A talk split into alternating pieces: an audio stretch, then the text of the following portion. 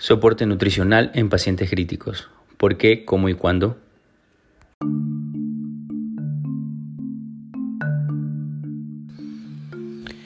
Espacio Crítico proporciona un sitio de interés para los apasionados de la medicina en los cuidados intensivos. Soy el doctor Osvaldo Bolaño, su anfitrión. Bienvenidos. El paciente crítico conlleva una condición patológica que puede afectar a uno o más sistemas y que representa un riesgo potencialmente mortal. La condición de gravedad crea un estado de hipermetabolismo por aumento de las demandas del organismo, la cual da lugar a hipercatabolismo severo, producto del aumento del gasto energético, la misma que conlleva la pérdida de macronutrientes y micronutrientes, que esto depende de la gravedad y de la presencia de fallo orgánico. Consecuencia. La intensa respuesta hipercatabólica e hipermetabólica genera malnutrición aguda, con el desarrollo de sarcopenia secundaria y debilidad muscular, favoreciendo así la aparición de infección, sepsis, fallo orgánico y muerte. Además, la pérdida de micronutrientes favorece la aparición de estrés oxidativo, el cual perpetúa la respuesta inflamatoria sistémica y disfunción mitocondrial, de igual manera, la injuria, sepsis, trauma o quemadura genera inflamación mediada por citoquinas proinflamatorias, interleuquina 6, interleuquina 1 beta, factor de necrosis tumoral y hormonas de estrés, la cual induce una respuesta acelerada que aumenta la tasa metabólica basal, incrementando el gasto cardíaco, consumo miocárdico, degradación proteica, resistencia insulínica y movilización de ácidos grasos. La creciente evidencia muestra que el tracto gastrointestinal juega un rol importante en el mantenimiento de la homeostasis durante condiciones normales y patológicas. En situación normal, el intestino transfiere nutrientes al medio interno, desempeña una función de barrera esencial sobre la microbiota intestinal, función inmunitaria y secretando hormonas importantes que regulan procesos metabólicos. En la enfermedad crítica, la disfunción intestinal es promovida por diferentes mecanismos. La permeabilidad intestinal y la disbiosis conducen a la migración de enzimas pancreáticas, ácidos grasos libres y citoquinas hacia la circulación sistémica, la cual puede provocar disfunción orgánica. El estado crítico se asocia a ingesta inadecuada de nutrientes, vaciado gástrico alterado, dismotibilidad intestinal que puede dar lugar rápidamente a desnutrición, la cual se asocia a inmunosupresión, falta de cicatrización de las heridas, debilidad en UCI y otros resultados negativos. Problemática.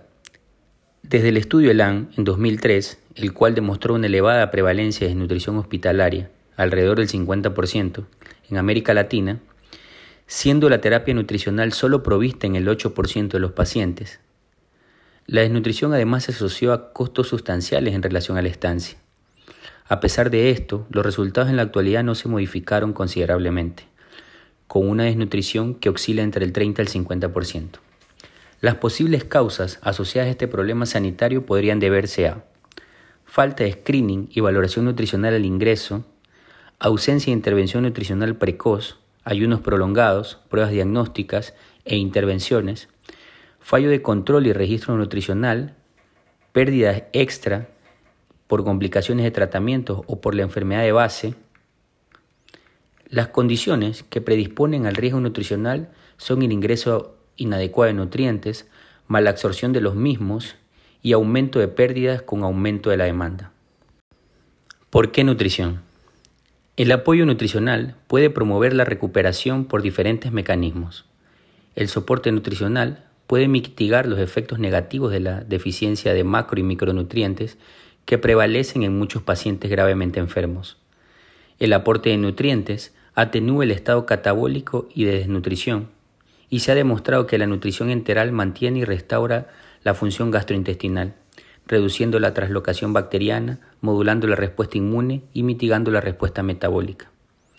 Los objetivos de la nutrición se centran en corregir la deficiencia específica originada por la enfermedad, satisfacer las necesidades calóricas para mantener la masa magra corporal del paciente, aportar nutrientes adaptados a sus necesidades según estrés, peso, edad y enfermedad de base, frenar el catabolismo proteico y regular la lipólisis e hiperglucemia, disminuir las complicaciones del paciente crítico.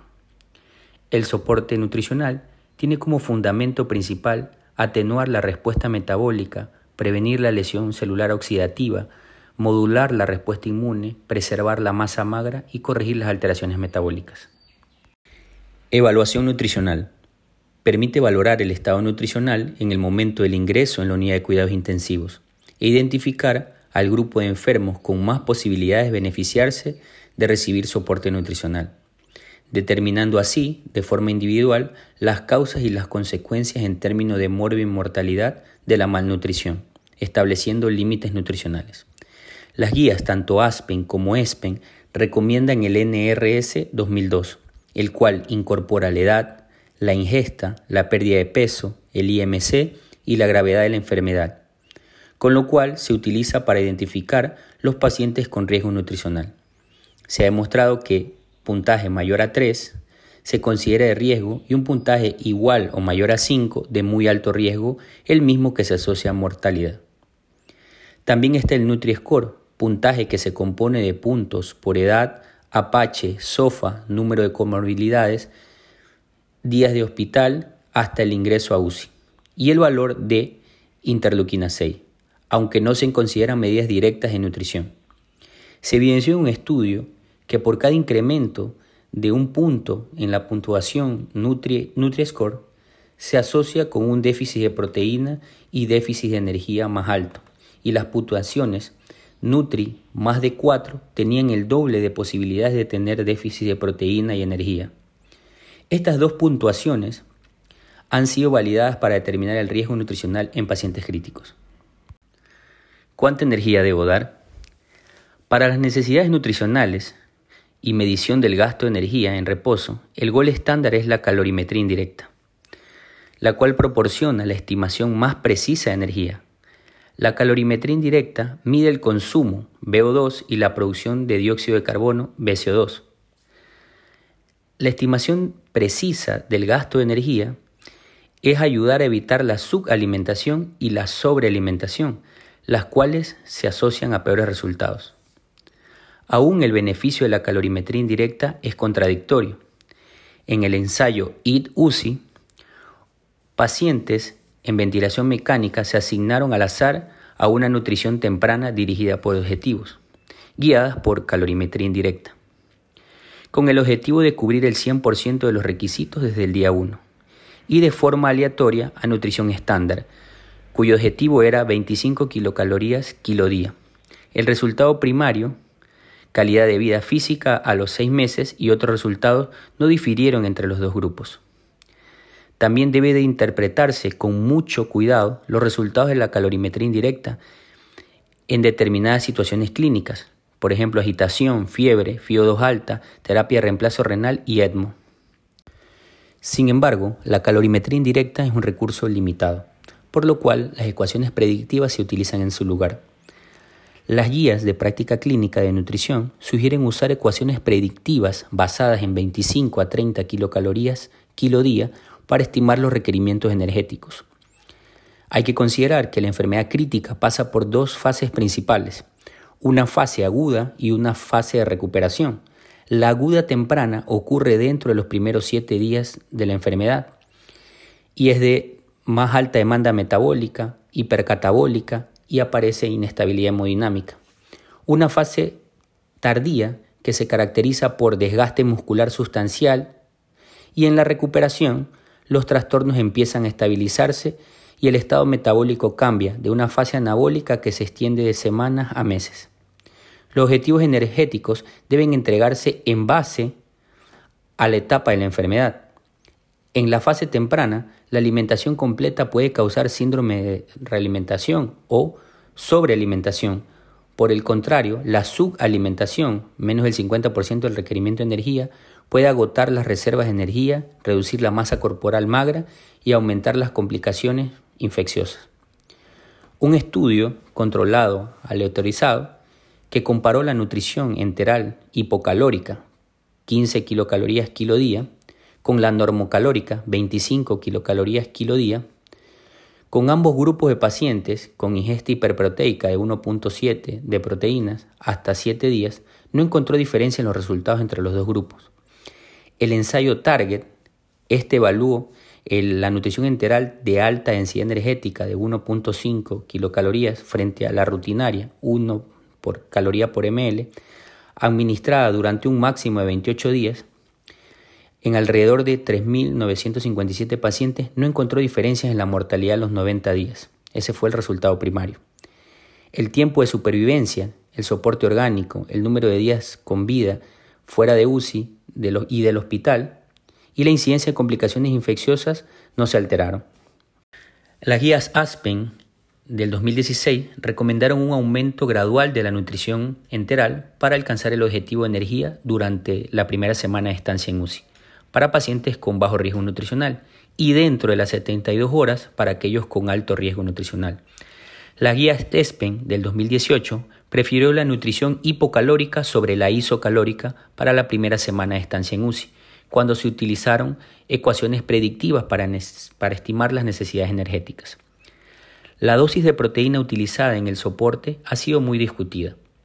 El soporte proteico es muy importante en los pacientes críticamente enfermos. La ingesta alta de proteínas hasta el momento no ha demostrado beneficios en los resultados clínicos. Cuando se comparó nutrición enteral hiperproteica, 1.7 gramos por kilo minuto, con régimen normocalórico versus hipocalórico, no se observaron diferencias entre los dos grupos. Por lo tanto, la cantidad y el momento óptimo de la ingesta de proteínas en pacientes en estado crítico siguen sin estar claros. Las guías de práctica clínica recientes generalmente recomiendan una mayor ingesta de proteína, mayor a 1.2 gramos por kilo de peso corporal al día. En la actualidad, la dosis de proteína se está estudiando en varios ensayos.